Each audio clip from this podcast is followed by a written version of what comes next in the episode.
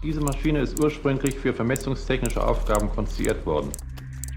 Es hat sich jedoch dann ergeben, dass sie auch auf den verschiedensten anderen Gebieten von Technik und Wissenschaft mit Erfolg eingesetzt werden kann.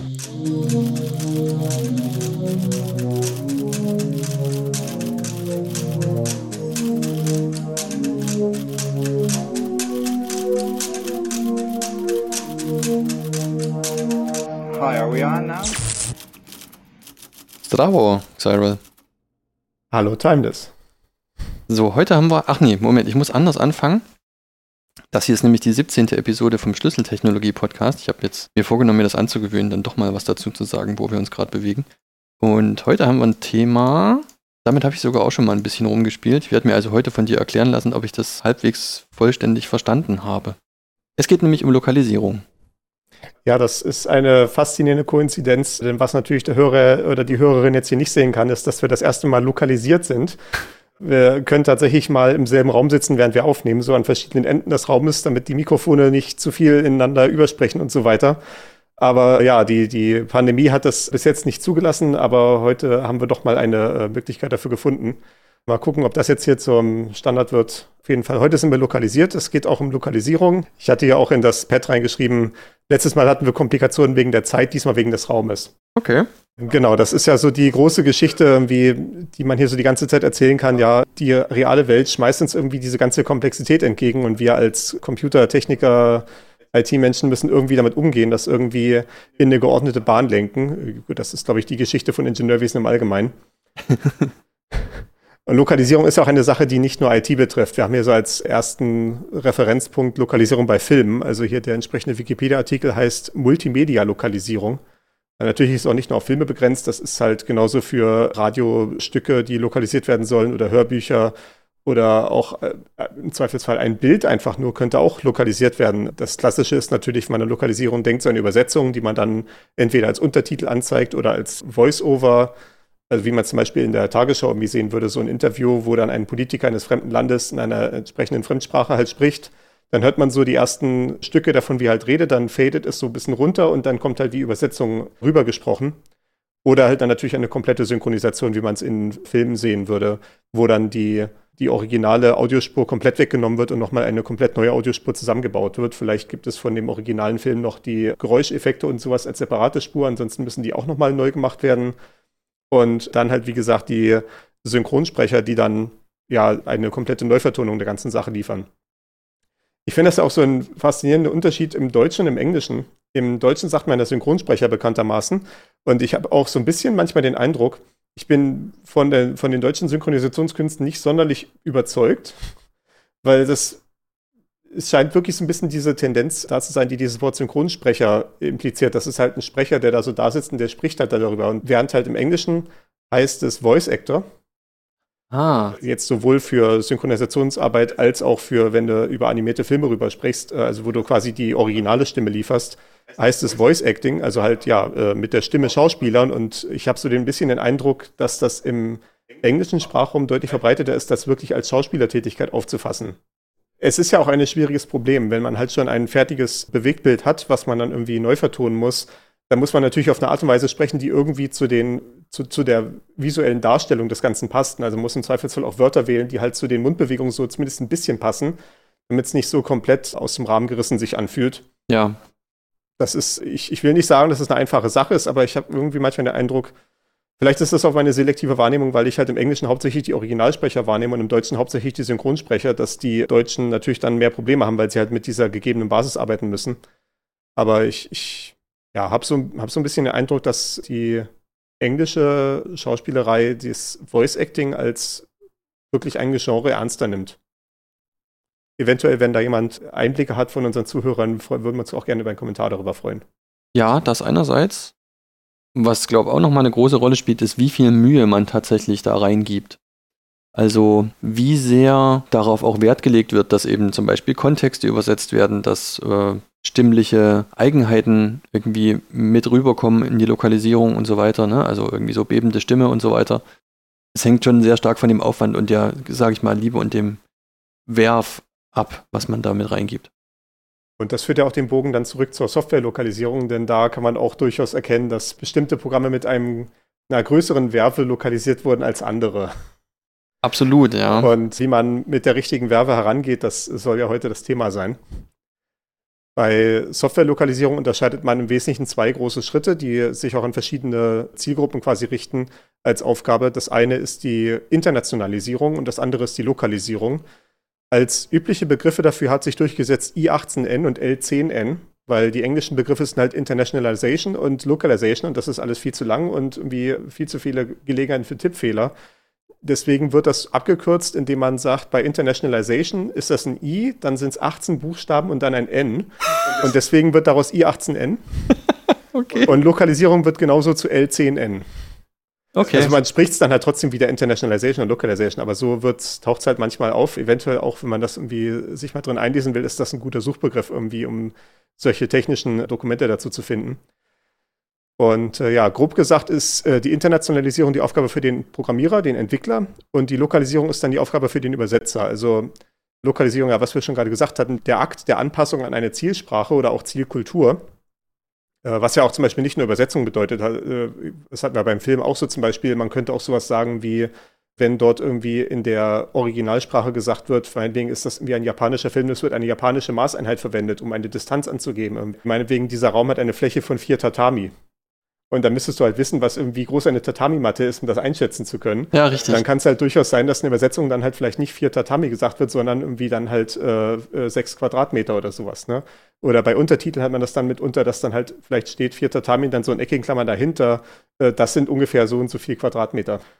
Oder halt, dass, dass vielleicht nochmal irgendwie ein bestimmter Teil im Untertitel vielleicht unübersetzt gelassen wird, um dann so in eckigen Klammern den Wortwitz dahinter zu erklären oder sowas.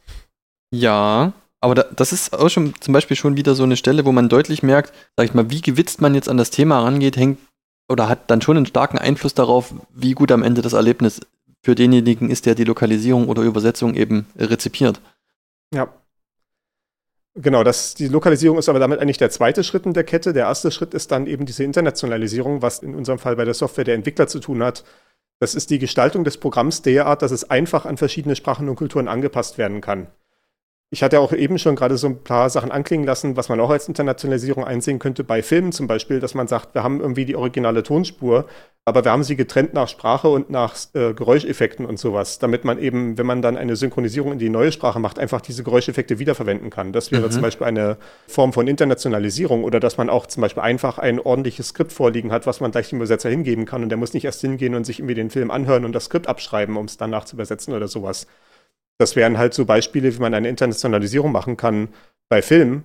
Und bei Software ist es halt im Wesentlichen so, dass man dann halt die entsprechenden Betriebssystemfunktionen verwenden sollte oder entsprechenden Programmbibliotheken, die so eine Internationalisierung erlauben, dass man halt zum Beispiel sagt, ich habe hier irgendwie die Gelegenheit, eine, ich verwende hier, wenn ich eine Zahl darstellen möchte, eine entsprechende Funktion, die dann unterscheiden kann, ob in der Zielregion ein Dezimalpunkt oder ein Dezimalkomma verwendet wird. Ah, okay, ja. Und solche Sachen. Oder halt eine Stelle, wo man dann halt sagen kann, dieser Text hier wird jetzt gleich zur Anzeige gebracht, wir tauschen ihn jetzt nochmal aus durch die übersetzte Form. Ja, okay, also dass die, dass die eigentliche Programmtätigkeit abgekoppelt davon ist, in welcher Sprache das Programm genutzt wird, ja, verstehe. Mhm. Wie gesagt, nicht nur Sprache, sondern auch Kultur. Ne? Wir haben ja dann hier gleich diese ganzen Aspekte, die wir aufgelistet sind. Ah ja, richtig. Äh, da können wir im Prinzip einmal kurz durchgehen, um uns ein bisschen den äh, Rahmen klar zu machen, was das Ganze heißt. Das machen wir hier anhand von den Local-Einstellungen in Unix-Systemen. Lokal ist halt dieser Name für diese Regionswahl oder Sprachwahl oder Kulturwahl. Und dementsprechend haben wir hier auch wieder, wie schon in einigen Folgen davor, die entsprechende Unix-Man-Page verlinkt, wo man diese einzelnen Komponenten von Local sehen kann. Das ist ja so eine Sache, die mich schon an diversen Sachen aufregt. Ich glaube, bei Android war es so, ich weiß nicht, ob es immer noch so ist, aber als ich Android irgendwie mal vor ein paar Jahren eingerichtet hatte auf meinem Telefon, hatte ich dann auch so festgestellt, es gibt halt so eine Regionseinstellung. Da kann man dann halt irgendwie sagen, Region Deutschland. Und dann ist es halt irgendwie Deutsch und alles andere halt auch. Ne? Und du hast halt keine Option, sowas zu sagen wie, äh, eigentlich möchte ich aber jetzt die Sprache auf Englisch haben, aber halt die Regionseinstellung auf Deutsch. Also ich möchte halt trotzdem ein deutsches Währungsformat und all sowas haben. Nur halt die Texte auf Englisch. Und das ist unter Unix hier prinzipiell möglich, weil es eben diese ganzen Local-Einstellungen als separate Sachen gibt, die man alle separat voneinander wählen kann. Und wenn ein Programm dann halt auch ordentlich sich verhält, das dann halt versteht, dann wird das dann auch funktionieren. Also es gibt so ein paar Programme, die auch in der Unix damit Probleme haben. Ich glaube zum Beispiel Steam ist so ein bisschen verwirrt von meinen Regionseinstellungen.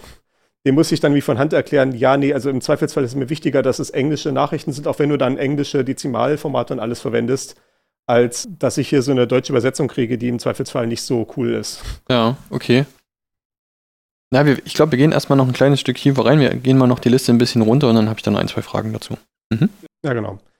Also wie gesagt, äh, die offensichtliche Komponente hier ist LC Messages, also diese Sachen fangen hier alle mit LC an im Namen.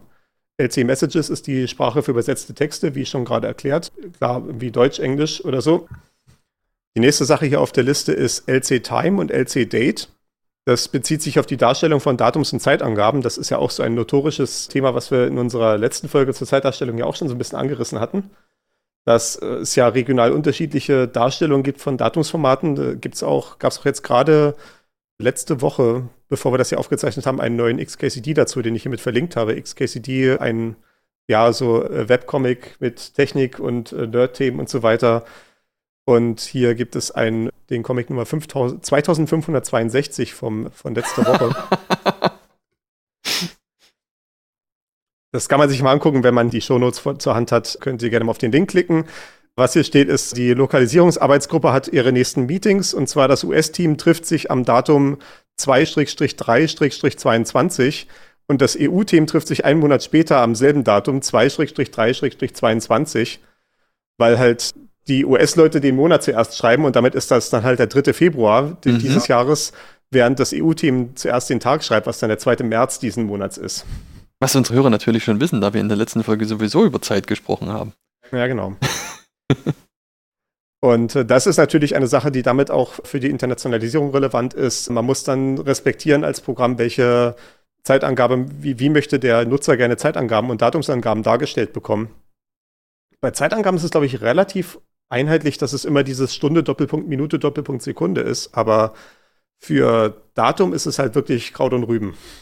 Das ist eh ein guter Punkt. Ist es denn eigentlich wirklich Kraut und Rüben? Ich habe vor einiger Zeit einen Vortrag gesehen. Da ging es um das metrische System. Und da hat der Vortragende, der war ein junger US-Amerikaner, der entweder irgendwie, ich bin nicht mehr sicher, ob es ein TED-Talk war oder ob es direkt irgendwie vor, vor einer Schulaula war oder sowas. Jedenfalls hat er einen Vortrag gehalten und sagte, als ich den Vortrag recherchiert habe, gab es irgendwie noch drei Länder, die an, am empirischen System festgehalten haben. Und äh, heute, wo ich den Vortrag halte, dauert es noch irgendwie zwei, drei Tage, bis die letzten zwei Länder äh, endgültig festlegen, dass sie jetzt auch aufs, auch aufs metrische System wechseln. Also ist es denn eigentlich wirklich Kraut und Rüben oder? Was diesen konkreten Aspekt angeht, ist es relativ einheitlich, dass alle metrische Einheiten verwenden, außer den USA. Okay. Was zum Beispiel Celsius und Fahrenheit angeht, ist es so, dass es relativ offensichtlich ist, dass alle Celsius verwenden, außer die USA. Okay. Das Problem an der Sache ist, die meisten Leute, die Software schreiben, tun das leider in den USA, deswegen sind die Standardwerte immer metrische Einheiten und Fahrenheit. Interessant. Okay. Das ist eine erstaunliche Also selbst Mischung. beim äh, äh, Telefon hier musste ich das erst erklären, dass ich keine Fahrenheit haben möchte, weil diese Skala für mich absolut keinen Sinn ergibt. Und ich glaube, gerade jetzt letzte Woche hatte ich das gesehen auf Arbeit. Mein äh, Arbeitsrechner, der halt auch auf Englisch eingestellt ist, der besteht halt auch darauf, mir die Temperaturanzeigen in Fahrenheit zu machen, wenn da irgendwo das lokale Wetter eingeblendet wird. Weil er sagt, okay, Englisch, das muss USA heißen, das muss Fahrenheit heißen. Mit einer sehr zweifelhaften Logik. Das ist eine wirklich überaus zweifelhafte Logik. Okay, na ja. gut. Also das, ja, es ist nicht alles so Blümchenwiese, wie wir es gerne hätten. Hm. Na gut. Gehen wir weiter durch die Liste durch. Wir hatten jetzt Messages für die Sprache, wir hatten Time und Date, wie jetzt eben gesehen. Was zu Time und Date auch so ein bisschen passt, ist Numeric und Monetary. Das ist die Darstellung von Zahlen und von Währungsangaben. Hier als Beispiele halt, wie gesagt, was ich schon meinte, Dezimalpunkt versus Komma. In Amerika ist es ja durchaus üblich, dass man einen Dezimalpunkt hat. Also wenn man irgendwie sieht 5.368, wäre das halt in Amerika halt 5,368. Mhm. Also quasi eine relativ kleine Zahl. Während wir es als Deutsche sehen, würden wir vielleicht denken 5386. Genau, ja, richtig. Weil es für uns halt das Punkt ein Tausender-Trennzeichen ist. Tatsächlich aus diesem Grund empfiehlt auch die ISO in irgendeinem ISO-Standard als Tausender-Trennzeichen weder Punkt noch Komma noch irgendwas zu nehmen, sondern stattdessen so ein schmales Leerzeichen. Ah, so ein weil, das von allen, ah. weil das von allen Kulturen verstanden wird. Okay, ja, so ein, äh, eine Spationierung. Oh, ja. wir müssen mal. Übrigens noch dazu als Fun Fact: Tausender-Trennzeichen in chinesischen und japanischen äh, Kulturen und sowas ist es auch mitunter üblich, Zehntausender-Trennzeichen zu verwenden. Okay, gut, aber das fällt auf. halt quasi immer vier Stellen zu gruppieren. ja, aber das, das fällt zumindest auf. Ne, wenn man drauf guckt. Okay. Äh, das würde man hoffen, ja. Ja. Ich meine, wie gesagt, wenn es halt nur so eine Stelle vor dem, vor dem irgendwas ist und danach vier Stellen, ne, dann würdest du vielleicht auch nicht auf die Idee kommen, dass das ein Tausender-Trennzeichen sein soll, sondern vielleicht ist das irgendwie doch ein Punkt oder ein Komma, ne? Mhm. Gute Frage. Ich war noch Also nie ja. in der Situation. Ja. Äh, hinreichend viel Verwirrung auf jeden Fall. Mhm. Oder bei äh, Monetary zum Beispiel ist die Frage, steht ein Währungszeichen eigentlich vor oder hinter dem Wert? Stimmt. Ja. Interessant. Also ich glaube, beim Euro ist es ja tatsächlich definiert, dass es vor dem Wert stehen soll, aber ich glaube, das wird auch nicht durchgezogen. Also ich sehe hier auch relativ häufig das Euro hinter dem Zeichen stehen. Also das scheint auch innerhalb der deutschen Lokal unklar zu sein. Ich habe jetzt auch nicht nachgeguckt, wie dort das spezifiziert ist. Gut, aber selbst wenn das spe genau spezifiziert ist, ist ja die Frage, ob sich dann immer jeder an den Standard hält. Das ist ja, Ja. auch so ein uraltes Problem. Wir haben noch mehr Sachen auf der Liste.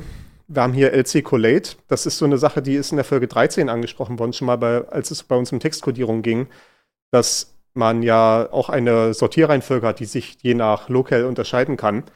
Also Ja. ich hatte hier ein Beispiel rausgegriffen. Es gibt hier so einen Wikipedia-Artikel, den wir auch verlinkt haben, wo relativ ausführlich verschiedene äh, Sortierreihenfolgen erklärt sind. Also im Deutschen kennt man das ja, dass zum Beispiel das Ä zum A sortiert und halt das Ö zum O. Ne? Also wenn ich jetzt irgendwie Bäcker zum Beispiel hätte, das würde halt nach Backer sortieren. Also würde halt irgendwie relativ in der Nähe zu Backstein auftreten in der Sortierreihenfolge.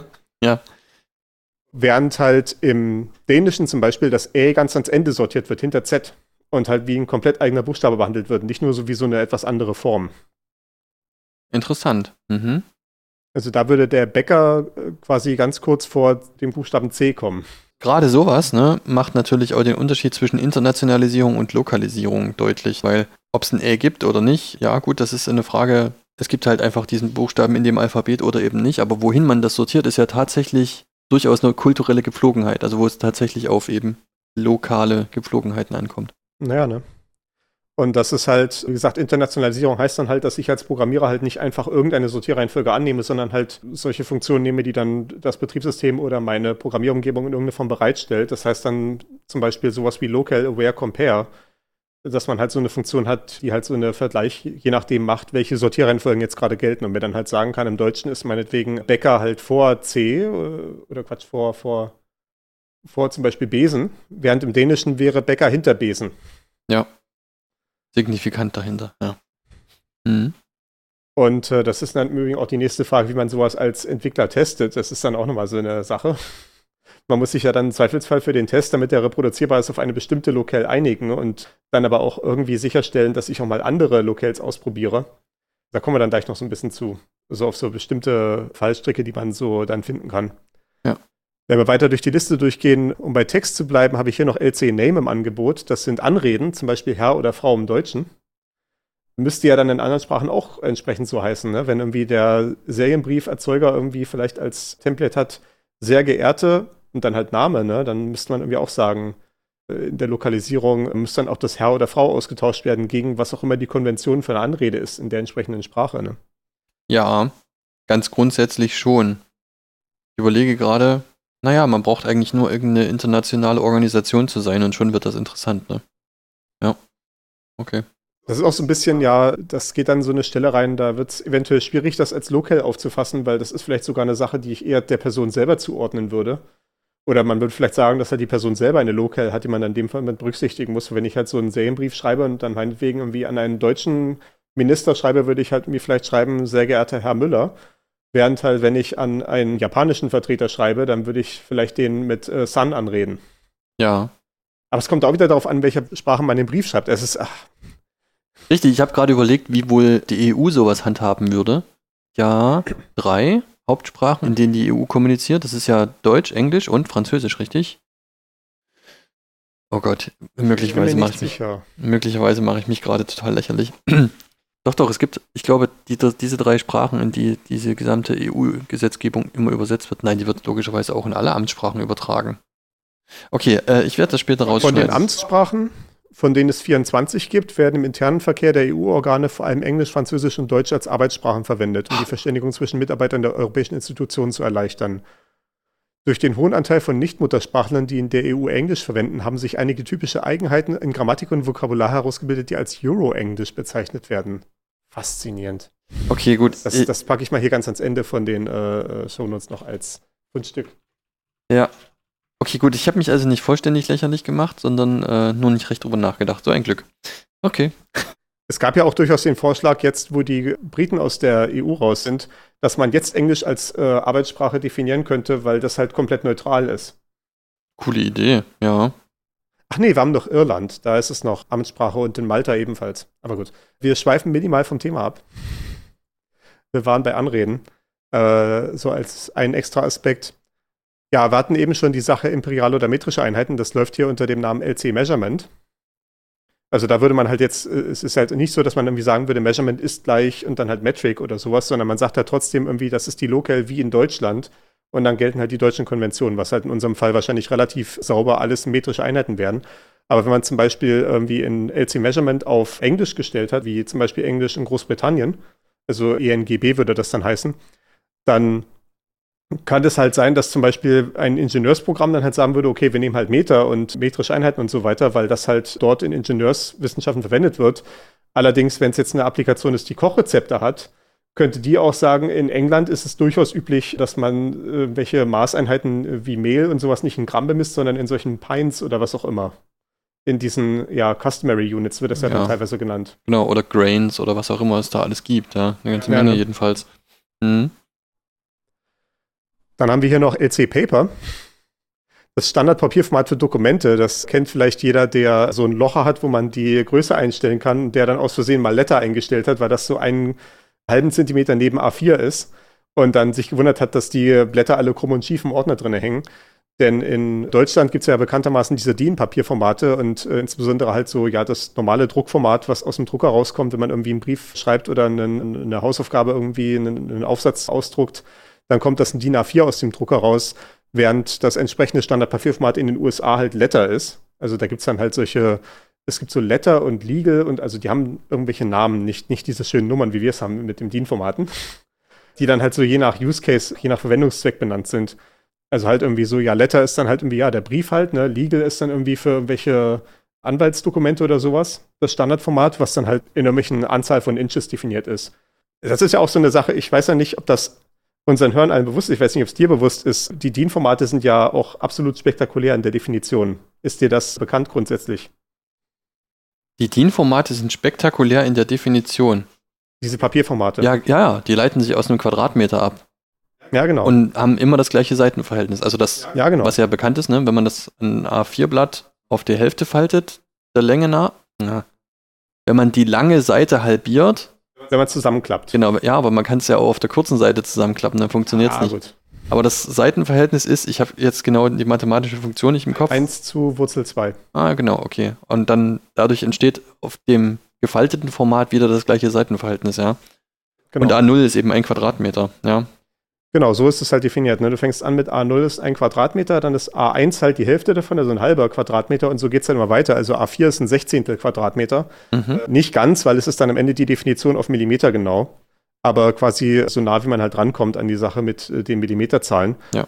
Und dann die B-Reihe ist dann definiert als quasi genau der, das geometrische Mittel jeweils von zwei A-Stufen und dann C und D nochmal jemals als die weiteren geometrischen Mittel, sodass man so eine Kaskade von Formaten hat, die alle selbstähnlich sind, die alle in absolut gleichmäßigen äh, Verhältnisschritten zueinander stehen, wodurch du dann auch solche Sachen haben kannst, wie dass du sagen kannst, zum Beispiel ein A4-Blatt passt genau in einen C4-Umschlag rein. Der ist halt ein, ein kleines bisschen größer in alle Richtungen, sodass es perfekt reinpasst, auch wenn du irgendwie mehrere davon hast und das dann so ein bisschen sich aufplustert dementsprechend. Mhm daher kommen dann zum Beispiel diese C-Formate, die für Umschläge verwendet werden. Aber gut, das ist auch eine, äh, das ist ja auch, glaube ich, der allererste Dienststandard aller Zeiten gewesen, diese Papierformate.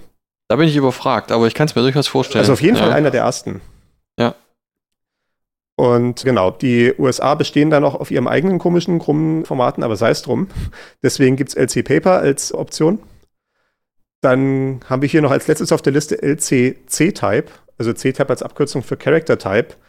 Und das definiert den Standardzeichensatz für Dateien. Das hatten wir ja auch in der Textkodierungsfolge besprochen, Das geht so ein bisschen in die Zeit zurück, als halt jedes Land quasi seinen eigenen Zeichensatz hatte, weil halt nicht jeder Zeichensatz alle Zeichen enthalten hat. Also zum Beispiel halt Deutsch braucht dann halt den Zeichensatz, wo auch die Umlaute mit drin sind und das SZ und so weiter. Und Französisch braucht vielleicht einen anderen Zeichensatz, wo ein paar mehr Akzente in den Wörtern drin sind. Dann Russisch braucht dementsprechend den kyrillischen Zeichensatz und Arabisch braucht den arabischen Zeichensatz und so weiter und so fort. Und das wurde durch dieses LCC-Type dann definiert. Mittlerweile ist es so, dass man meistens eine Locale einstellt, die dort einfach UTF-8 sagt, weil, wie gesagt, äh, wie in der Textkodierungsfolge besprochen, UTF-8 hat gewonnen. Ja. Und alle anderen Zeichensätze haben hauptsächlich historische Relevanz. Ich habe hier nochmal so dargestellt, wie dann solche möglichen Werte aussehen. Wie gesagt, das sind halt die Schalter, die man drehen kann unter Unix für die Local-Einstellungen. Welche Werte kann man da jetzt reinpacken? Ich hatte es gerade schon eben so ein bisschen gesagt, es ist nicht einfach nur, dass man sagt eine Sprache, sondern es ist halt wirklich so eine Regionswahl. Also zum Beispiel wenn ich jetzt in Deutschland bin und möchte das irgendwie wählen, dann wäre die klassische Variante zu sagen hier DE, DE. Also quasi DE wie Deutsch und dann DE wie Deutschland. Genauso könnte man auch sagen DEAT wie Österreich, DECH wie Schweiz und so weiter und so fort. Und für alle anderen Sprachen halt analog. Also zum Beispiel ENUS wäre halt Englisch für die USA, ENGB wäre Englisch für Großbritannien und so weiter und so fort. Und das ist auch durchaus ein signifikanter Unterschied, denn man kann ja auch regional unterschiedliche Sprachvariationen haben. Zum Beispiel so ein klassisches Beispiel, warum es einen Unterschied gibt zwischen Österreich und Schweiz als Lokal auf der einen Seite und Deutschland auf der anderen Seite ist, wenn man sich in Wikipedia mal irgendwelche Wikipedia-Artikel anguckt zu österreichischen oder schweizerischen Themen, also sei es halt dort Ortschaften oder Gebiete oder Personen oder sowas. Und dort steht irgendwo Januar. Meinetwegen, man hat eine Person, die im Januar geboren wurde oder gestorben ist, dann steht dort nicht Januar, sondern Jänner. Weil das halt der Sprachgebrauch ist in Österreich und der Schweiz halt diesen Monat Jänner zu nennen. Und dementsprechend hat sich auch die Wikipedia entschieden als allgemeine Regel, wenn es um Sachen geht aus, diesem, aus diesen Regionen, dann ist es auch absolut akzeptabel und sogar gewollt, dass dann auch die regionale Sprachvariation berücksichtigt wird und das dann als Jänner bezeichnet wird. Sehr gut. Mhm. Okay. Das betrifft natürlich dann auch Wochentagsabkürzungen und sowas, ne? Das steht ja alles mit in diesen Locals drin. Hm. Ja, richtig. Okay. Genau. Also, das hier jetzt noch, noch mal das schöne Beispiel, ne? Also Englisch US und Englisch Großbritannien ist dann schon ein Unterschied, gerade wegen der Fahrenheit, weil Großbritannien sich ja schon hauptsächlich auf das metrische System committed hat und deswegen ist eben Englisch, und ja. ich meine, Indien, ne, da wird eben auch Englisch gesprochen, wo überall, quasi auf der ganzen Welt wird Englisch gesprochen. Ist irgendwie, das das naja. ist tatsächlich eine gute Frage, ob es dann auch eine Local geben würde für ENIN zum Beispiel, ne, für Englisch wie in Indien gesprochen oder sowas. Könnte man sicherlich machen. Ich weiß jetzt nicht, ob das irgendwie in den Standard-Locals schon verfügbar ist, aber man könnte auf jeden Fall anfangen, dafür äh, zumindest äh, Texte zu übersetzen. Genau. Also wenn man den Unterschied nimmt zwischen US-Englisch und GB-Englisch, also Großbritannien-Englisch, dann ist es dann meistens solche Sachen wie das Color mit, mit O geschrieben wird im amerikanischen Englisch und mit OU im britischen Englisch. Äh, das wären dann so die klassischen Unterschiede. Es ist nicht so viel Übersetzungsaufwand, aber trotzdem, wenn man es machen will, ne? Genau, richtig. Und gerade, ich glaube, die Briten haben dann auch, da finden sich dann so in Open Source Projekten immer so ein, zwei Leute, die halt eine hinreichend starke Meinung dazu haben, dass sie dann auch diese Übersetzung dann irgendwie machen. Ja. Irgendein Nerd mit einer starken Meinung findet sich sowieso immer. Das ist. es ist ja auch, äh, wenn man so Open Source Software und sowas sich anguckt, da hat man auch teilweise wirklich Orchideenübersetzungen, also so KDE und sowas gibt es dann halt auch in Plattdeutsch oder so, weil das reicht halt dann auch wirklich, dass es da irgendwie zwei Leute gibt, die halt richtig da irgendwie interessiert sind dran, dass es sowas gibt. Richtig, und ja. die dann auch sagen, ich mache jetzt hier die Übersetzung nach Plattdeutsch oder nach Sorbisch oder was auch immer, ne? Ja. Was natürlich so ein Weltkonzern irgendwie würde sich da dafür nicht interessieren. Ne? Irgendwie so ein Windows auf Sorbisch zu bekommen, wird irgendwie schwierig werden, wahrscheinlich. Weil es einfach von Microsoft gibt es einfach keinen Zielmarkt, ne? Wie großartig. Also alle Sorben können halt auch Deutsch, ne? Von daher reicht das, wird das auch reichen, ne? Aber Open Source Software hat da halt nochmal so eine andere Möglichkeit, das eventuell abzudecken, wenn sich halt jemand findet, der das irgendwie durchziehen will. Ja, das führt mich auf eine Frage zurück, die mir vorhin eingefallen ist. Nämlich, du hast jetzt hier geschrieben, dass, also wir sind jetzt Local-Einstellungen in Unix-Systemen durchgegangen. Ich weiß nicht, wie viel du mit Windows zu tun hast. Ich habe äh, seit einigen Jahren extrem wenig bis gar nichts damit zu tun, deswegen weiß ich das wirklich nicht. Wie ist es denn mit solchen Sachen wie Maßeinheiten und Dezimalpunkt und solche Sachen? Kann man das denn auch in auf Apple-Geräten oder mit Windows-Systemen fein granular einstellen? Da kann ich wirklich nichts zu sagen. Dafür habe ich diese Systeme zu wenig selber in der Mache. Also wie gesagt, ich weiß, dass ich auf meinem Arbeitsrechner, der auf Englisch eingestellt ist, dass ich dort auch äh, Temperaturen in Fahrenheit angezeigt bekomme von, der, von dem eingebauten Wetter-Widget. Ich weiß jetzt nicht, ob das nur daran liegt, dass ich die entsprechende Einstellung nicht gefunden habe und dass die halt irgendwie von der Firma falsch provisioniert wurde oder sowas. Mag ich jetzt keine Aussage zu wagen. Mhm. Okay. Also auf jeden Fall habe ich aber den Eindruck, dass diese Standard-Unix-Tools da tendenziell besser mit klarkommen, weil es da eine von Anfang an so eine Awareness gab, als das in den 80er, 90er Jahren so gebaut wurde, dass es halt gleich in Anführungszeichen richtig gebaut wurde. Und ja, zumindest bei den zentralen Applikationen dann irgendwie diese Awareness da ist. Und dann irgendwann kommt halt auch dann irgendwie mal ein Nutzer an und sagt irgendwie, übrigens, ihr solltet hier auch mal die richtigen Formatierungsfunktionen verwenden für die Zahlen, weil ich hier irgendwie gerne einen Komma sehen würde, anstatt eines Dezimalpunktes. Und dann kann man ja auch einen Patch schicken im Zweifelsfall, um das irgendwie zu verbessern. Was natürlich bei proprietärer Software immer so ein Problem ist, weil das so eine Blackbox ist, wo man da von außen nicht wirklich reingucken kann. Okay. Ich habe jetzt gerade mal ganz kurz gegoogelt und ich habe jetzt hier ein Tutorial gefunden, wie man zumindest in Outlook die Temperatur auf Celsius umstellen kann. Also es scheint da schon Vorkehrungen trotzdem dafür zu geben, für solche Fälle. Aber das ist ja eigentlich auch schon wieder so ein Anti-Pattern. Ich will doch nicht in jeder Applikation erst irgendwie rummehren müssen. Ich möchte im System einmal den Schalter stellen und das soll für alles gelten ich meine, ja, es mag sein, dass ich irgendwie eventuell auch mal in einer einzigen Applikation irgendwas umkonfigurieren will ja. oder sowas. Also so ein Override, so ein Überschreiben soll dann möglich sein, weil ich möchte irgendwie auch einen zentralen Schalter gerne haben. Ne? Das sehen wir bei allen möglichen anderen Sachen. Jetzt ist ja so dieses riesige Diskussionsthema wie die letzten paar Jahre gewesen, Dark Mode. Ja. Dass jetzt alle möglichen Applikationen und Webseiten und was nicht alles so ein Dark Mode unterstützen, wenn der Nutzer das halt im System einmal eingestellt hat seitdem da macOS mit groß rausgekommen ist, ist das halt jetzt irgendwie das Hype-Thema, dass jede Applikation, die was auf sich hält, jetzt auch so einen Dark Mode haben soll, der auch möglichst halt dem Betriebssystem folgen soll. Weil in dem Moment, wo ich natürlich mein System eingestellt habe, sodass es alles schön dunkel ist, und dann kommt natürlich das eine Fenster hoch, was grässlich weiß ist, dann brennt es mir natürlich sofort die Retina weg. Also man will es ja eigentlich, dass es alles schön konsistent eingestellt ist, ne? dass ja. der Nutzer so einen großen Schalter hat, wo er es irgendwie umlegen kann.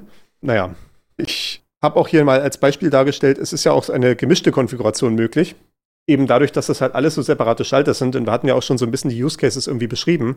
Also vielleicht zum Beispiel möchte ich gerne, dass meine Regionseinstellung prinzipiell deutsch ist, wie das halt bei mir der Fall ist, aber ich möchte die äh, Messages gerne in Englisch haben. Ja. Was zum Beispiel daran liegt, dass vielleicht die englische Übersetzung einfach vollständiger ist oder halt äh, präziser und sich zum Beispiel an allen möglichen, äh, wenn ich irgendwie eine Dokumentation im Internet finde, wie irgendwas funktioniert in einem bestimmten Programm, dann ist die tendenziell auf Englisch, weil es einfach mehr Leute gibt, die es auf Englisch schreiben und lesen und so weiter. Zum Beispiel, wenn ich irgendwie einen Fehler habe und möchte das irgendwie an den Entwickler kommunizieren, der wird auf Englisch das verstehen. Und wenn ich dann irgendwie sage, ja, keine Ahnung, wie das auf Englisch heißt, aber auf Deutsch heißt es sowieso und das könnte übersetzt das und das heißen, das ist ja auch eine Quelle von Verwirrung. Ja. Und deswegen bin ich dazu übergegangen, LC Messages nicht mal auf EN zu setzen, sondern sogar auf eine spezielle Lokal namens C, die einfach heißt, völlig unübersetzt, was immer im Programmtext drin steht. Sehr gut. Das C mhm. deswegen, weil halt C die häufigste Programmiersprache ist unter Unix. Deswegen quasi ja C an der Stelle heißt halt quasi wie im C-Code. Okay. Gut. Das ist halt so der Punkt, ne? Da sind wir wieder bei irgendwie den, den gefühlten oder tatsächlichen Vorteilen von Unix. Bei Unix gibt es ja immer so Regeln, welche Konfigurationen welche anderen Konfigurationen brechen oder überschreiben dürfen. Also, dass man irgendwie sagt, es gibt zwar eine Systemeinstellung, aber dann gibt es nochmal zusätzlich eine Programmeinstellung und dann gibt es möglicherweise auch nochmal eine Benutzereinstellung, um das eben alles schön so regeln zu können, wie sich das jeder wünscht. Ich habe ja. hab noch ein bisschen weiter gegoogelt und ich sehe jetzt hier zum Beispiel auch ein, ein anderes Tutorial, in dem man die Sprache in Englisch einstellen kann. Hier gibt es eine Einstellung namens English in Klammern Germany. Also es scheint durchaus auch eine Möglichkeit zu geben, englische Sprache zu benutzen. Naja. Ah und trotzdem deutsches Regionsformat, also Komma-Trennzeichen, Tausender-Trennzeichen und so weiter. Aber das ist halt auch wieder diese Sache, ne? Das ist halt wieder eine bestimmte Locale, die wieder alles diktiert, nur halt quasi so eine Misch-Locale, die halt mal irgendwann speziell definiert wurde.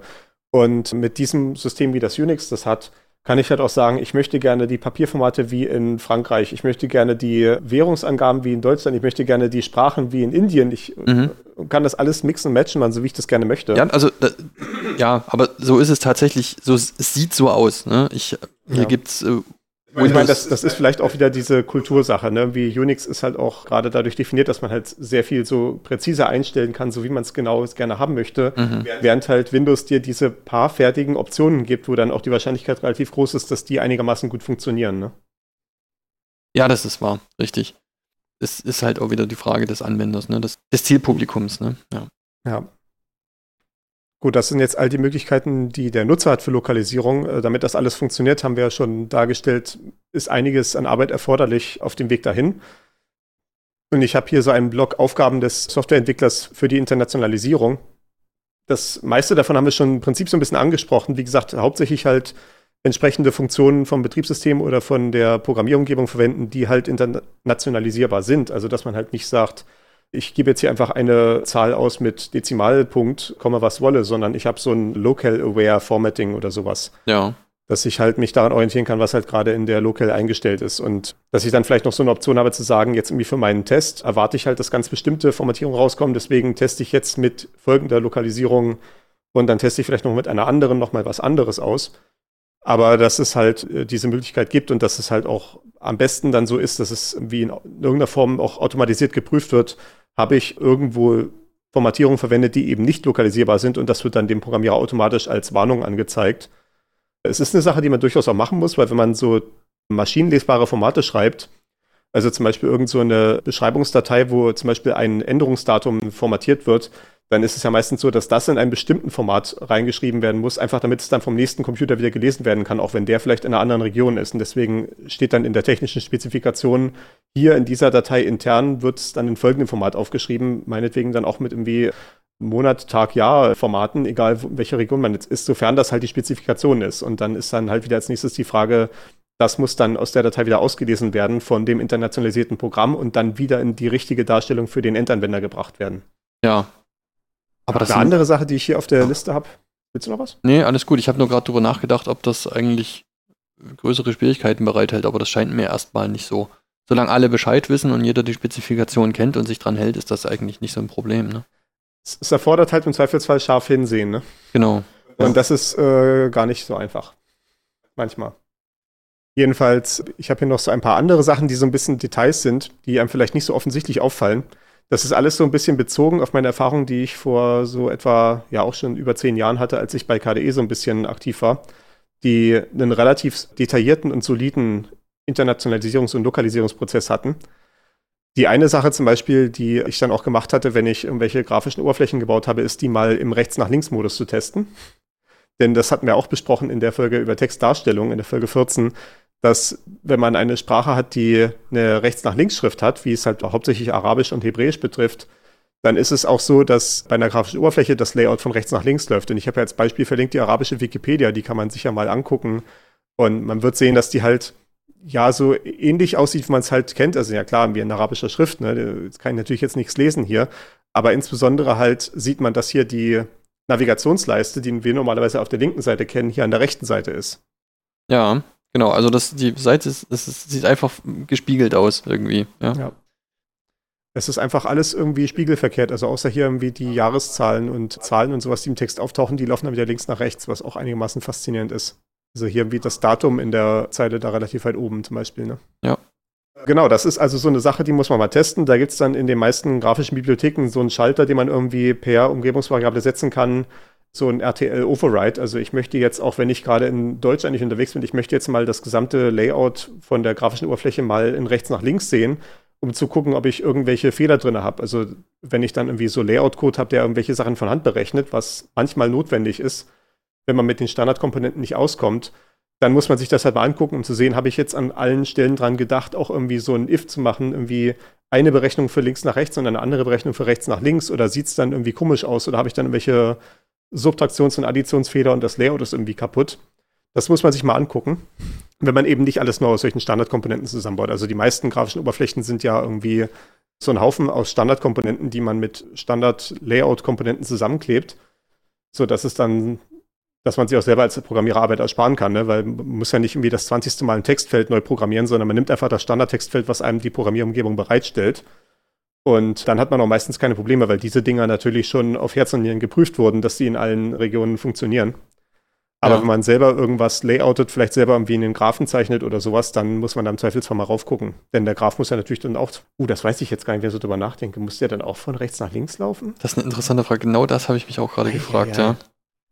Die Frage muss ich jetzt tatsächlich zurückstellen. Da weiß ich keine gute Antwort drauf. Ich meine, das können wir rausbekommen.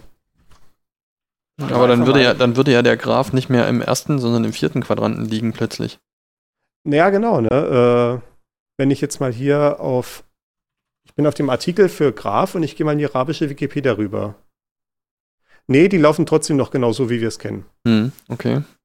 Also auch von links nach rechts die X-Achse anstatt von rechts nach links. Ja. Ja, Ja, liegt nahe, ne? Wenn also Zahlen, also wenn, wenn arabische Zahlen in der arabischen Wikipedia von links nach rechts laufen, dann scheint es mir logisch, ja. ja hm.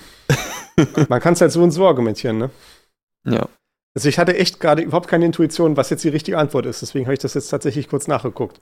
Eine andere Sache, auf die der Programmierer zu achten hat, ist, dass Texte nicht nur, also erstmal muss man Texte halt markieren, irgendwie halt quasi so eine entsprechende Funktion rum, drumrum packen, zu sagen, ich schreibe jetzt hier nicht einfach hin, irgendwie ein New zum Beispiel, irgendwie auf so einen Knopf für ein neues Dokument oder sowas, schreibe nicht einfach ein New Document hin, sondern ich mache da so eine Funktionsaufruf, wo ich dann irgendwie der entsprechenden Bibliothek sage, ich möchte jetzt den Text New Document, aber lokalisiert in die richtige Sprache, die gerade ausgewählt ist.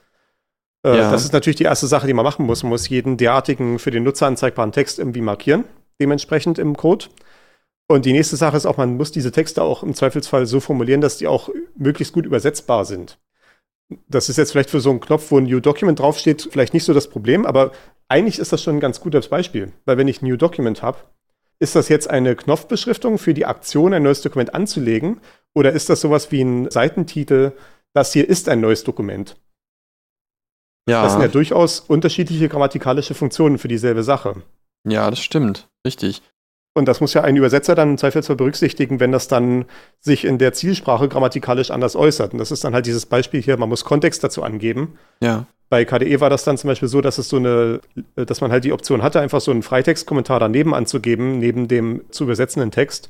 Und es gab dann so eine Standardliste von Schlüsselwörtern, die eine Verwendung anzeigen, so nach dem Motto, das hier ist eine Knopfbeschriftung, das hier ist ein Menüeintrag, das hier ist ein Seitentitel oder sowas. Ja. Hast du, fällt mir nur gerade ein, hast du gesagt, was KDE ist? KDE ist eine Desktop-Umgebung für Linux oder allgemein für Unix-Systeme. Also halt ja so alles, diese, diese komplette grafische Oberfläche halt, die so eine Taskleiste und ein Startmenü und all diese Sachen halt darstellt. Und das als ein, mittlerweile ist es nicht mehr das, sondern es ist die Community, die dieses Produkt produziert. Aber ja, so grundsätzlich. Genau, ich hatte hier als Beispiel für Kontext auch sowas wie Match. Wenn das jetzt irgendwie das Wort ist, was man übersetzen soll, heißt das jetzt, ist das jetzt das Verb wie abgleichen, also ne, to match two things? Ja. Oder ist das das Substantiv Treffer? Ne? Ich habe eine Suche und ich habe hier ein Match. Oder ist es vielleicht sogar das Substantiv Streichholz? Kann ja alles sein, ne? Ja, richtig.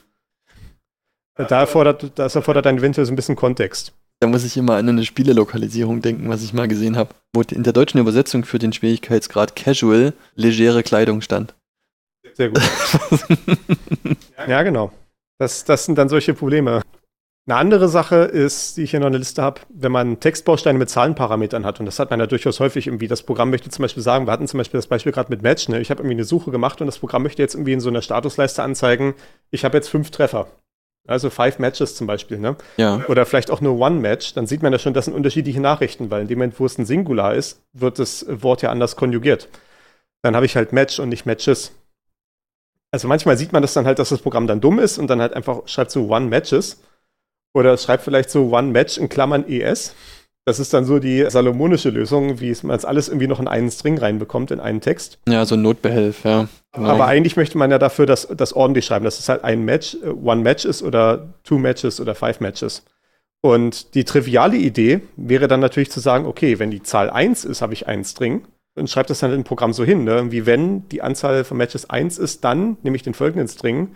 Wenn die Anzahl von Matches was anderes ist, nämlich irgendwie die, das, wo die Pluralform drin steht. Das ist aber auch falsch.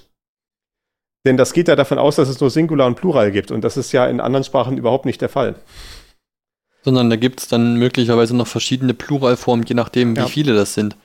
Also es geht schon los, wenn wir nur Deutsch und Englisch nehmen. Im Deutschen ist die Zahl 0 im Singular, im Englischen ist die Zahl 0 im Plural. Ne, du hast Zero Matches, aber du hast keinen Treffer. Oder keine Oder null Treffer. ne? Oder keine Treffer. Je nachdem. Ja, es, es könnte auch gehen, aber Im Deutschen ist es sowieso egal, weil äh, es der ist, Sing ja, es ist so ein bisschen uneindeutig, ne? also im Deutschen ist es der Treffer und die Treffer, also da ist es sowieso egal, ist jetzt ein schlechtes Beispiel. Aber ja, ich verstehe, was du meinst. Was ist denn ein Wort, was sich im Plural unterscheidet? Er Ersetzung. Ersetzung. Ersetzung. Eine Ersetzung, keine Ersetzung. Aber es würde auch keine Ersetzungen gehen, ne? Ja. Es ist so ein bisschen uneindeutig, ja. Also gut, es würde vielleicht noch funktionieren und so. Aber es gibt halt auch Sprachen, wo es nicht einfach nur ein Singular und Plural gibt, sondern es gibt dann zum Beispiel auch eine separate Form für, wenn man nur zwei hat. Oh, stimmt. Das nennt sich dann Dual. Ja. Oder es gibt halt, wie gesagt, dann eventuell andere Regeln für die Null oder, oder solche Sachen. Oder es gibt halt, ich glaube, es gibt sogar solche Sachen wie von wegen, von zwei bis neun gibt es einen Plural und dann ab zehn gibt es einen anderen Plural oder solche Dinge. Und das ist natürlich, das muss man halt in irgendeiner Form berücksichtigen. Und eine kompetente Lokalisierungsbibliothek, die kann das dann halt. Das heißt, man muss auch der Lokalisierungsbibliothek das halt abgeben, dass man halt nicht sagt, irgendwie, für eins nehme ich jetzt die Singularform und für zwei nehme ich die Pluralform, sondern ich sage irgendwie, hier ist meine Zahl, hier ist die Singular- und Pluralform für Englisch, mach jetzt was damit. Also ja, und die, dann und dann wählt das Ding anhand der Zahl halt genau die entsprechende Form, die man halt haben muss, für die entsprechende Zahl. ja genau, so könnte man dann halt eine, eine einzelne Zahl oder einen Zahlenbereich oder was auch immer angeben. Okay, oder eine Ja, Liste ne, von also das- Zahlen oder. Also natürlich, die entsprechende Bibliothek würde dann halt wissen, die hat dann ja so eine Basisunterstützung für jede Sprache, wo dann halt definiert ist, zum Beispiel halt irgendwie, dass dann halt da steht, Deutsch hat irgendwie den Singular für die Eins und die Plural für den Rest. Ja. Oder Sprache XY hat halt noch so ein Dual, wo halt bei zwei was anderes ist, sodass der Übersetzer dann halt diese Sachen halt vorgesetzt bekommt als bitte eintragen. Ja. Es wäre unwahrscheinlich, dass der Übersetzer dann von selber auf die Idee kommen kann, ach nee, heute mach ich mal für vier was ganz anderes. Ja, gut, aber also das ist nicht jetzt ein ausgedachtes Beispiel, weiß ich nicht, ob es das wirklich gibt, aber man wäre ja zum Beispiel denkbar, dass es eine Sprache gibt, in der es ein extra Plural dann gibt, wenn es genau in Zehner oder genau in Hunderter ist, zum Beispiel. Ja. Ne, Also, ja, okay, gut, dann könnte man einen Zahlenbereich oder einzelne Sonderfälle angeben oder sowas, ja, verstehe. Mhm. Ich hatte es hinter die nächste Liste gepackt, aber ich mache es mal jetzt gleich. Noch in der Aufgaben des Softwareentwicklers. Ich hatte ja gesagt, der Softwareentwickler muss erstmal markieren, welche Strings überhaupt übersetzbar sind. Also quasi welche Texte, welche Zeichenketten, die irgendwo im Programmcode vorkommen, sind eigentlich welche, die für den Nutzer gedacht sind, die dann auch übersetzt werden müssen und welche Texte sind irgendwelche internen Datenformate vom Computer, die halt nicht übersetzt werden sollen. Mhm. Ja. Und eventuell vergisst man ja irgendwelche Sachen, wenn man da halt durch den Programmcode durchgeht. Vielleicht schreibt man halt an einem komplizierten Feature oder sowas und hat gar nicht mehr im Kopf gerade, dass man eigentlich den Text übersetzen müsste, den man da ausgibt. Und äh, vergisst halt irgendwelche Texte. Und dann ist die Frage, wie findet man solche Sachen? Und dafür gab es bei KDE so einen Mechanismus, der offenbar, also ich hatte es jetzt nochmal gesucht, ich hatte es woanders nicht gefunden. Also das scheint vielleicht wirklich so ein Spezifikum von KDE zu sein, was aber eine relativ witzige Sache ist. Und zwar gab es dort eine ganz spezielle Local namens X-Test. Okay. Und diese Local ist komplett automatisch generiert, die ist einfach genauso wie Englisch. Aber jede übersetzbare Nachricht hat noch XX am Anfang und XX am Ende. Oh, cool, das ist praktisch. Und ja. dann quasi du generierst diese Local, dann startest du dein Programm damit und dann guckst du einfach mal auf die, auf die grafische Oberfläche, ob dir irgendwelche Texte auffallen, die keine X davor und dahinter haben. Und dann weißt du, die sind noch nicht übersetzt, also noch nicht zum Übersetzen markiert. Das ist extrem praktisch, ja. Also, wir haben das jetzt noch nicht gehabt, ne? aber das wäre ja sowas sozusagen wie eine Variable im Prinzip. Man schreibt da eine Variable rein und dann guckt man bei der Anzeige dessen, was in der Variable drin steht. Naja, ne, also jeder Text halt irgendwie, der irgendwie, jeder Text, der zur Anzeige gebracht wird, muss halt irgendwie durch eine dieser Übersetzungsfunktionen durchgeschleift worden sein. Und wenn nicht, dann fehlen halt dann die X in dieser X-Test Ja. Local. Eine praktische Idee. Ja. Was ich auch tatsächlich bis jetzt nirgendwo anders gesehen habe. Also ja. Ich meine, es gibt die alternative Methode, dass man sowas sagt wie so nutzerlesbare Texte im Quellcode zu schreiben, ist einfach verboten, sondern man muss die gleich in so eine extra Datei schreiben, wo dann halt irgendwie steht, anstatt halt, dass ich New Document sage, ist dann halt irgendwie, gibt es dann halt irgendwo so eine große Datei, wo diese ganzen Texte drin stehen und da werden dann halt irgendwelche Schlüsselwörter vergeben dafür. Und dann muss ich im Programmcode halt schreiben, übrigens Button New Description oder sowas, ne? Ja. Dadurch wäre es dann halt irgendwie sichergestellt, aber eigentlich will man das durchaus haben, dass die normalen Texte einfach mit in der Quellcode-Datei stehen, weil sich das viel einfacher liest. Aha. Ja klar, okay, gut, das ist dann wieder eine Frage Also wenn ich jetzt halt irgendwo sehe, hier wird so ein Knopf angelegt ne, und ich will wissen, wofür der ist der eigentlich. Und dann steht dann da als Beschriftung nur übrigens Knopfbeschriftung Nummer 761. Ne? Und da Ja. muss ich erst wieder im Handbuch nachschlagen, was das eigentlich ist. Ne? Das ist natürlich wesentlich umständlicher, als wenn da steht, übersetzte Form von, keine Ahnung, äh, adaptives Noise Gate oder was auch immer. Ja, okay. Und noch als äh, letzten Punkt hier auf der Liste habe ich mal dargestellt, wie dann so ein Arbeitsablauf ist für die tatsächliche Übersetzung. Das war ja bis jetzt nur die Internationalisierung. Wie läuft dann tatsächlich die Lokalisierung? Und wir haben gesehen, das meiste von der Lokalisierung ist halt dadurch, dass der Nutzer irgendwie seine Lokal einstellt. Also halt sowas wie Zahlenformate und Währungsformate, das, da, da muss sich nicht nochmal extra jemand mit äh, auseinandersetzen. Das ist dann durch diese Wahl gleich richtig eingestellt. Aber die Texte sind halt die Sache, die müssen halt übersetzt werden. Das heißt, es gibt dann auch entsprechend Übersetzer. Wie gesagt, was ich auch gerade schon gesagt hatte, bei KDE gab es dann halt wie so eine ganze Hundertschaft oder was auch immer von Übersetzern in all den möglichen verschiedenen Sprachen. Ja. Und ich fand das auch damals als Programmierer total faszinierend, wie reibungslos das alles ablief, dass ich halt einfach mein Programm geschrieben habe und das halt irgendwie da reingepackt habe in die entsprechenden Quellcode-Verwaltungssysteme. Und dann irgendwann später kommt dann halt der Release, dann ist es halt fertig, wird in die Welt irgendwie rausgetragen und plötzlich sehe ich, für meine ganzen Programme sind jetzt plötzlich x wie viele Übersetzungen vorhanden. Und ohne dass ich da jemals so richtig damit interagiert habe. Ne? Ich habe natürlich irgendwie die Konventionen und Regeln und so weiter befolgt, die halt für die Programmierer definiert wurden. Und im Zweifelsfall hat vielleicht noch jemand anders rübergeguckt, ob ich alles richtig gemacht hatte, ein anderer Programmierer. Aber mit diesen Übersetzern habe ich nie wirklich interagiert, außer halt durch diesen technischen Prozess. Ein Und Hoch, das fand ich total faszinierend. ja, ein Hoch auf Open Source Entwicklung in der, an der Stelle, ne? Ja, genau. Das ist halt einfach super, so eine Community, die halt irgendwie, man, man wirft das so auf das Hive Mind und dann fängt die an loszulaufen und tut einfach, ja. Ich meine, das ist ja wahrscheinlich auch so ein bisschen, wie das in dann größeren Softwareentwicklungsteams ist. Also ich kann das für mich selber gar nicht so in dem Maße sagen, weil die Software, die ich auf Arbeit baue, die ist auf einer hinreichend kleinen Skala, dass ich die komplett verstehen kann und komplett irgendwie erfassen kann. Aber wenn du halt so ein großes Projekt wie zum Beispiel irgendwie ein Betriebssystem wie Windows oder macOS hast, dann hast du halt auch irgendwie die Übersetzer, die natürlich irgendwie in einem anderen Gebäude, vielleicht in einem anderen Land sitzen oder du hast die Tester, die dann auch irgendwie völlig woanders sitzen und von denen dann vielleicht nur so die Fehlerberichte zurückbekommst oder sowas. Äh, Ja. ja. aber das war vielleicht so das eine Beispiel, wo es mir so mal wirklich klar geworden ist. Jedenfalls, ja, ein Arbeitsablauf, wie so eine Übersetzung abläuft. Und ich habe hier das Beispiel, die Software GNU GetText, benannt nach der Funktion GetText, die halt dann quasi verwendet wird, um die Übersetzung sich äh, geben zu lassen im Programmcode. Und das ist auch das Programm, was äh, die, die Library, die dort verwendet wurde bei KDE damals. Oder wahrscheinlich auch heute noch immer noch. Und wie schon dargestellt, wir haben unser Programm, wo quasi jeder entsprechende nutzerlesbare Text markiert ist, als übrigens, das hier muss übersetzt werden durch die entsprechende Funktion. Und dann geht derjenige, der irgendwie für das Programm zuständig ist, also der Maintainer, irgendwie so ein zentraler Entwickler oder sowas, hat dann irgendwie seine Werkzeuge, mit denen er dann rübergeht über den Quelltext und daraus einen Nachrichtenkatalog erstellt. Also quasi jede von diesen markierten Nachrichten wird gefunden, wird zusammengetragen in so einen Katalog. Und der Katalog wird dann für jede Zielsprache angelegt, für die es auch einen Übersetzer gibt. Der ist dann natürlich erstmal, die Übersetzungen sind dann erstmal leer, weil die fehlen halt noch. Sondern es ist dann halt nur so eine große Liste, wo dann halt drin steht irgendwie New Document heißt übersetzt, Punkt, Punkt, Punkt. Ja. Und dann kommt dann der Übersetzer hin, der kriegt diesen Nachrichtenkatalog. Da steht dann hoffentlich, wie gesagt, dadurch, dass wir Kontext und sowas gepflegt haben, schon alles drin, was der Übersetzer wissen muss. Und der geht dann halt durch die Nachrichten durch, irgendwie trägt dann halt die Übersetzung ein, alles schick, schickt die dann zurück in irgendeiner Form. Also entweder halt irgendwie geht das direkt an den Maintainer oder es geht über irgendein so Quellcode-Verwaltungssystem. Mhm. Und äh, ja, und dann wird der Nachrichtenkatalog halt am Ende nochmal in ein anderes Dateiformat umgesetzt und dann zusammen mit der Software installiert, damit die Software das dann beim laufenden Betrieb dann halt sich diesen Katalog greifen kann und da die Übersetzung rausbekommt. Und wenn der Programmierer jetzt hingeht und sagt, irgendwie, ich baue jetzt noch irgendwas um hier, ich habe irgendwie meine neue Funktion eingebaut, es gibt vielleicht irgendwie einen neuen Text hier drüben, es gibt eine neue Knopfbeschriftung, es gibt eine neue Fehlermeldung, vielleicht ist irgendwo hier eine andere Fehlermeldung weggefallen oder wurde umformuliert oder sowas, kann man dann halt auch wieder hingehen und sagen, wir aktualisieren diese Nachrichtenkataloge, wir fügen die neuen Texte ein, die alten Texte fallen dann halt raus, die nicht mehr gebraucht werden. Und der Übersetzer kriegt dann halt quasi so noch so ein, ja, quasi Lückentext, ne, quasi so eine Datei, wo steht irgendwie, hier gibt es unsere 500 Meldungen und fünf davon sind jetzt neu, bitte die auch nochmal übersetzen.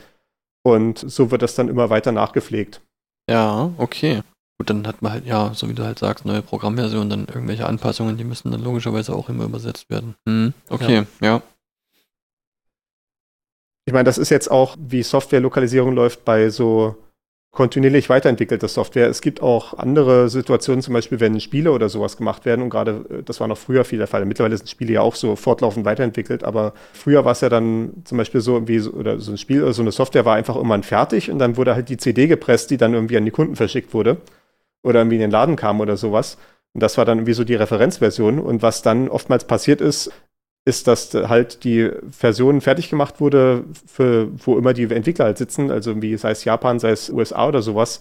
Und dann gehen diese Masterkopien an die entsprechenden Übersetzungsteams in den anderen Ländern, die dann darauf basierend dann die lokalisierte Version bauen.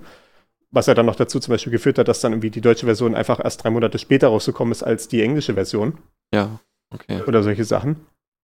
Und das hatte zum Beispiel auch so einen Effekt. Ich hatte mal so ein Video gesehen, wo jemand einen Speedrun gemacht hat, also als ein Spiel irgendwie möglichst schnell fertig machen wollte. Und der meinte so, wir müssen jetzt hier an der Stelle irgendwie leider die japanische Version nehmen.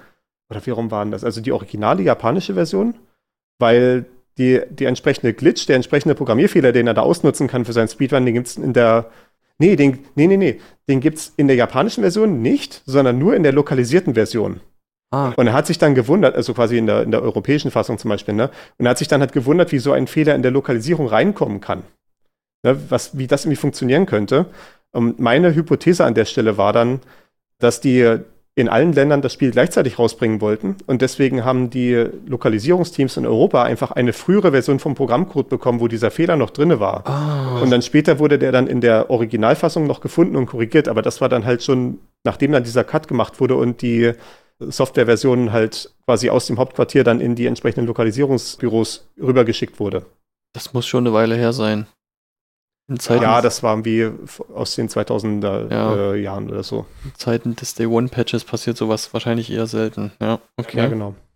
Ich meine, heutzutage, das ist auch nicht nur eine Sache von Day One Patches, das ist auch eine Sache davon, dass wir heutzutage einfach die nahtlose Internetkommunikation und so weiter haben, dass halt einfach den Lokalisierungsbüros auch schon sehr früh irgendwelche halbfertigen Versionen geschickt werden können. Die können anfangen schon mal zu lokalisieren und kriegen dann halt ständig die aktualisierten Versionen und können auch ihre Ergebnisse ständig zurückspielen an die Entwickler in dem zentralen, in der Zentrale halt. Ja. So dass es dann alles in einen großen Codehaufen zusammengeführt werden kann. Genau, okay. Ich hatte irgendwann mal den Gedanken, es wäre, glaube ich, schon mal interessant, so ein kleines Programmchen zu übersetzen, irgendwie so ein paar Schaltflächen auf einer Handy-App oder sowas dann irgendwie davon wieder abgekommen, weil ich festgestellt habe, dass irgendwie die kleinen Programme immer sehr schnell übersetzt sind und da muss man sich ranhalten irgendwie noch während, also, also zeitig im Entwicklungszeitraum und bei den sehr großen Sachen hatte ich immer so ein bisschen Angst. Ja, das, das ist vielleicht auch unser Problem, dass wir einfach nur so Brot- und Buttersprachen können wie Englisch oder Deutsch. Ne? Ich so ein bisschen Japanisch, aber gut, ich würde jetzt auch nicht anfangen, irgendwelche Sachen übersetzen zu wollen in der Sprache, wo ich das nicht ein bisschen selber äh, besser kann. Aber auf jeden Fall gibt es da noch viel Gelegenheit für Leute, die halt zum Beispiel Sorbisch können oder irgendwelche anderen gefährdeten Sprachen. Ne? Das wäre auch zum Beispiel ein Projekt, wenn ich irgendwie sage, irgendwie, ich möchte, habe so eine eingeborene Sprache von irgendwelchen Indianerstämmen oder sowas, die ich gerne erhalten möchte, dann wäre das auch ein Projekt zu sagen, ich stelle Software in dieser Sprache bereit, damit die halt von den Leuten auch gelebt werden kann. Coole Idee.